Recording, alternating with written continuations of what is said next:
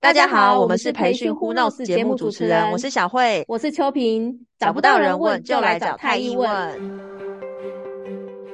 提醒大家订阅太医电子报 and 人才发展 Good Timing 频道。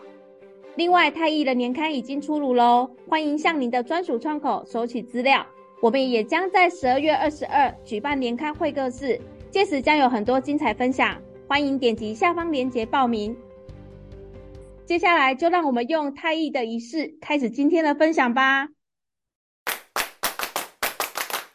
Super！小慧啊，客户常常会问啊，你们太医开发了 Hybrid Learning Design 的学习技术，又自制许多名师的数位影音课程，听起来很厉害，但老实说有点复杂诶。可以请你用一个比较具体的案例来跟我们分享吗？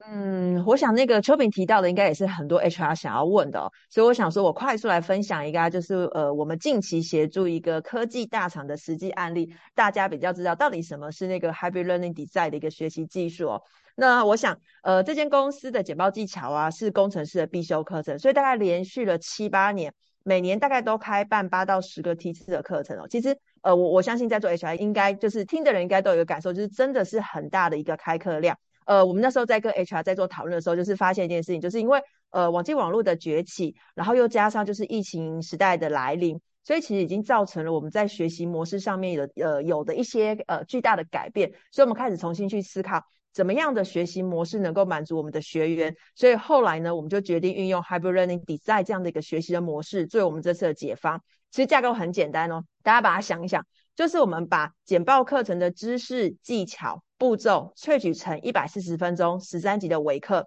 然后全公司只要对于就是简报技巧有兴趣或者是有需求的伙伴，他就可以随时随地依照他的呃时间自行去做观看。除了建立全公司简报的一致语言以外，后续我们在办课程的时候呢，学员只要带着自己的工作中的简报来现场，每一位学员就是上台去做演练，老师给他回馈，其实就能够满足到就是学员的不同需求。哦，那这边我想来帮观众问个问题，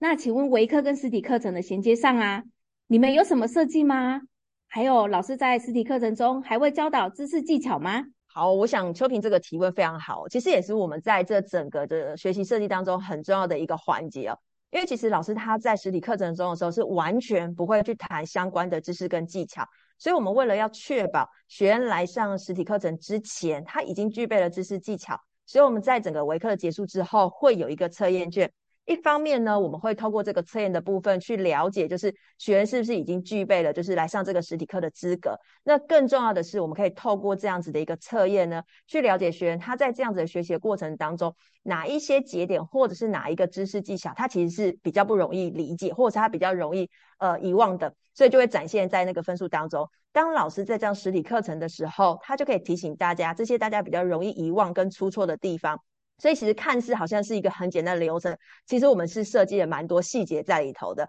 那这边其实也很感谢，就是我们 HR 伙伴的帮忙。哇，那这样听起来真的像前一本年刊主题，保证培训成效的学习设计模式。那小慧可以请你跟我们的观众啊来分享说这个 BP 的三个成功关键吗？如果要来说三个成功关键的话，我自己觉得哈，第一个就是它运用了就是同步跟非同步都是同一套的教学系统。同一位的讲师设计知识的学习不会产生断层或是呃重复讲述，我觉得这这个点其实是非常重要的，因为呃很多的混成设计啊，他们的同步跟非同步是不同的讲师，我不能说就是哪个老师是对是错，可是你会发现不同的老师有不同的切入点，其实会让学员就是呃会有 confuse，所以其实我们在这个呃 Hybrid Learning Design 的这一个案子当中。其实我们是结合了同步跟非同步的优势，然后由同一位讲师去做传递，让我们的学习效益更大。我想这是第一个，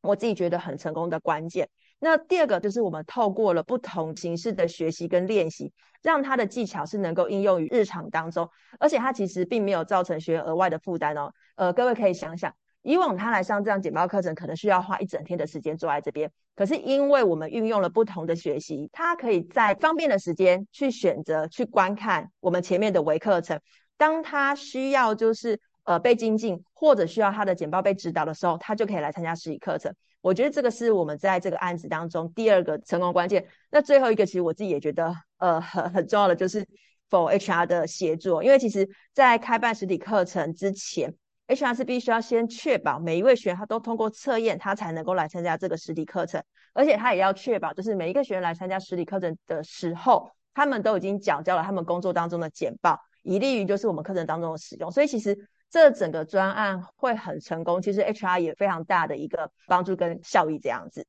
哦，好的，我们非常感谢刚刚小慧精彩的分享。那现在呢，大家都还记得我们今天分享的重点吗？我现在帮大家归纳一下哦。我们今天呢，分享了一个应用在 Hybrid Learning Design 的经典案例，以及这个案例的成功关键，刚好可以对应到我们 Hybrid 的三个维度呢。我们的三个维度，在空间维度就是刚刚有提到的同步跟非同步的设计；时间维度上，我们有依照学员可以依照自己的时间来完成选择课程。那关系维度的部分，我们 HR 伙伴呢，在课前帮我们收集到学员的简报，以利在课程中使用。今天我们分享的重点，欢迎大家来收听哦。最后提醒大家，要记得订阅我们太一电子报 and 人才发展 Good Timing 的频道。另外啊，欢迎向你的专属窗口索取我们二零二三年的太一年刊，以及要记得在报名我们十二月二十二举办的年刊会客室哦。最后，培训 Who Knows，我们一月见。